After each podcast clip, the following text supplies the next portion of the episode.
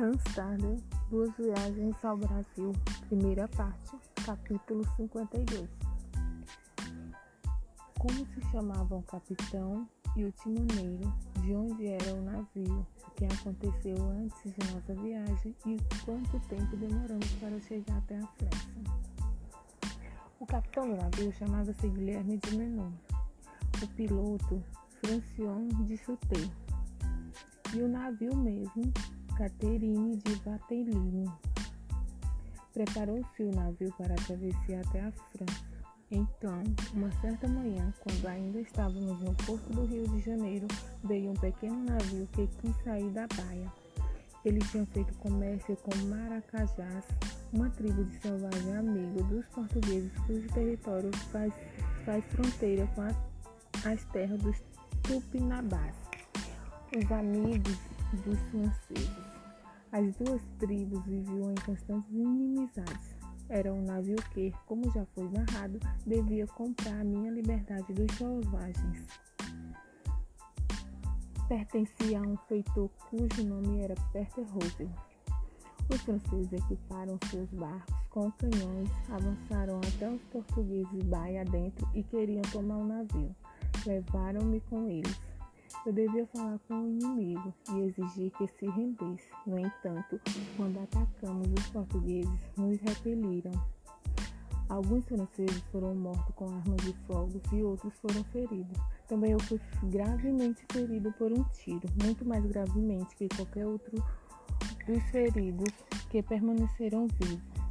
Meu medo fez-me recorrer ao Senhor, pois pensei que devia morrer, e pedi ao bondoso Pai que, depois de me ter ajudado a fugir dos índios bárbaros, me deixasse viver para que pudesse voltar às terras cristãs e também para que pudesse anunciar às outras pessoas os favores que me tinham concedido e que recuperei-me totalmente. Que o bondoso Deus seja eternamente louvado.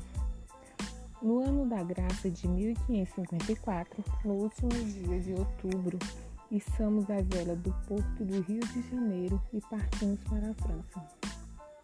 Tínhamos vento favorável no mar, tanto assim que os marinheiros ficaram admirados e acharam que um tempo desse só podia ser uma dádiva especial de Deus, o que realmente era.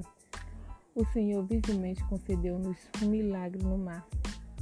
Na véspera de Natal apareceram muitos peixes chamados golfinhos nas proximidades do navio. Pescamos tanto que durante alguns dias comemos deles até ficarmos fartos. Também para a noite dos Reis Magos, Deus nos providenciou peixes em abundância. Além do que Deus nos dava do mar, não tínhamos muito para comer. Por volta de 20 de fevereiro do ano de 1555, chegamos à França, na pequena cidade de Houffley, que fica na Normândia. Durante toda a viagem de volta, em quatro meses, praticamente não vimos terra. Agora, ao final de descarregarem o navio, ajudei-os e, quando estávamos prontos, agradeci a todos pela benevolência demonstrada.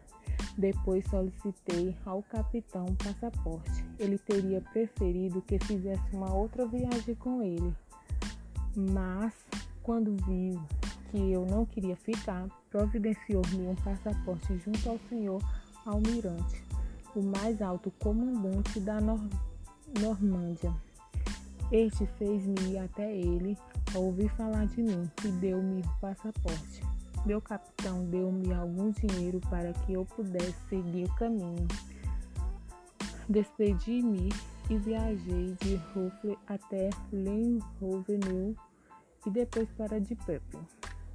Capítulo 53 Como fui levado em Dieppe até a casa do capitão do Pelete, o navio que saiu do Brasil antes de nós e ainda não regressou.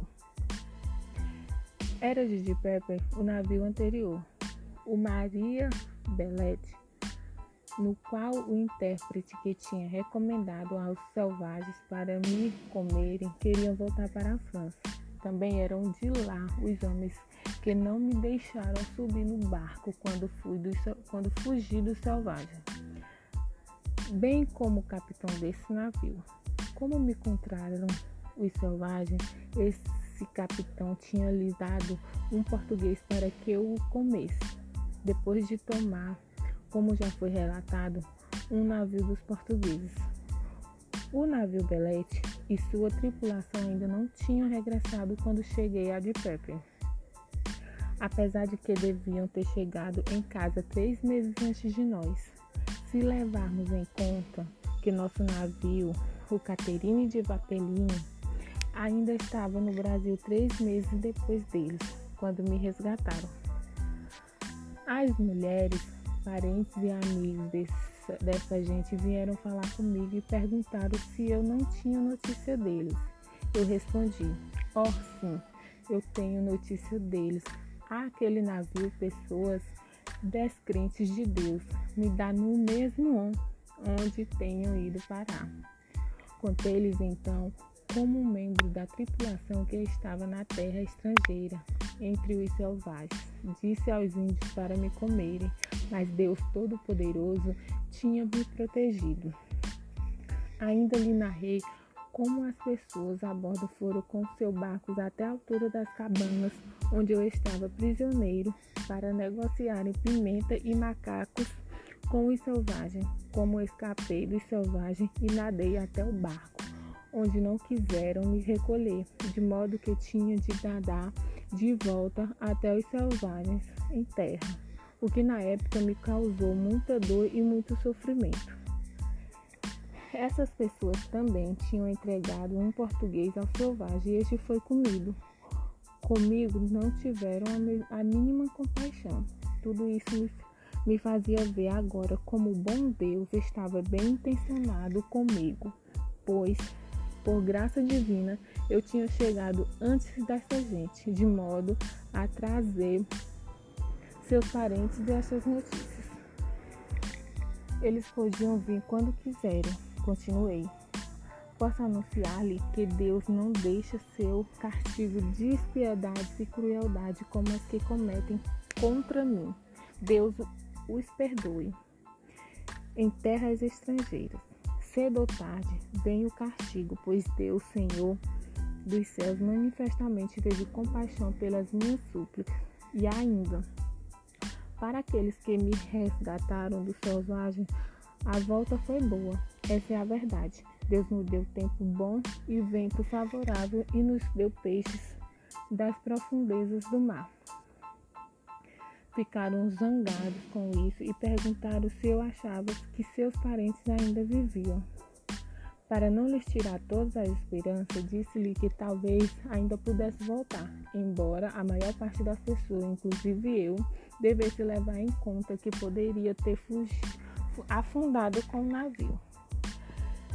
Depois dessas conversas, despedi-me deles e lhe pedi que dissessem a seus parentes, quando voltassem, que Deus tinha me ajudado que eu tinha estado ali. De Pepper fui de navio para Londres, na Inglaterra. Fiquei lá alguns dias e depois continuei para a Zelândia e de lá para Antupeia. Assim Deus Todo-Poderoso, para, que, para quem tudo é possível, ajudou-me a voltar para a minha pátria. pátria. Que seja eternamente louvado. Amém. Minha oração para Deus Nosso Senhor, quando me encontrava em poder dos selvagens que queriam me comer. Ó Deus Todo-Poderoso, que criou o céu e a terra, Deus de nossos antepassados, Abraão, Isaque e Jacó, tu que conduziste teu povo de Israel tão poderosamente das mãos de teus inimigos através do Mar Vermelho, tu que, pode, que protegeste Daniel dos lobos, Peço a ti, soberano eterno, que me salves das mãos dessa gente cruel que não te conhece, pela vontade de Jesus Cristo, teu querido Filho, que libertou os prisioneiros do perpétuo cárcere. No entanto, Senhor, é tua vontade que eu seja submetida a uma morte tão violenta por parte desse povo que não te conhece e que, quando lhes conto de ti, me responde que tu não tens poder de me libertar da mão deles.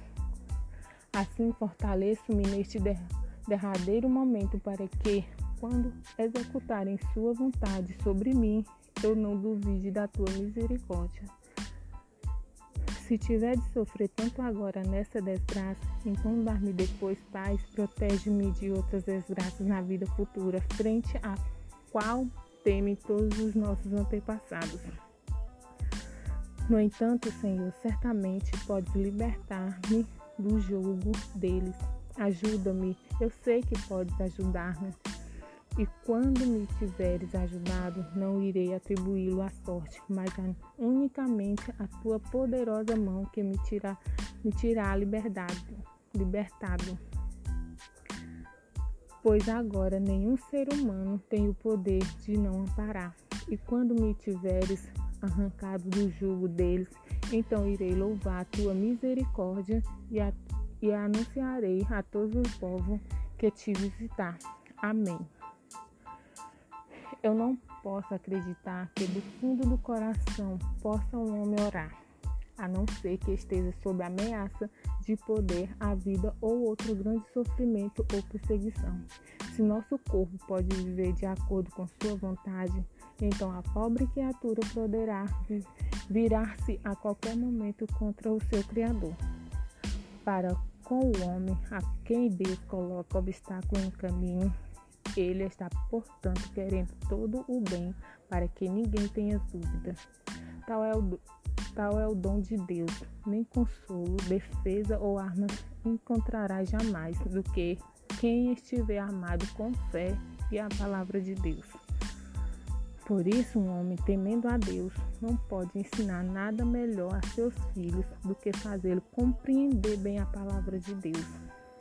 Assim, poderão eles nela confiar em tempos de desgraça. Isso vem dito, caro leitor, para que não penses que eu entreguei a estes esforços para ganhar fama e chamar atenção. Aconteceu em louvor e honra a Deus Todo-Poderoso, que conhece todos os corações e pensamentos dos homens. A Ele, caro leitor, recomendo-te. Queira Ele continuar a me proteger para sempre. Eterna é a palavra de Deus.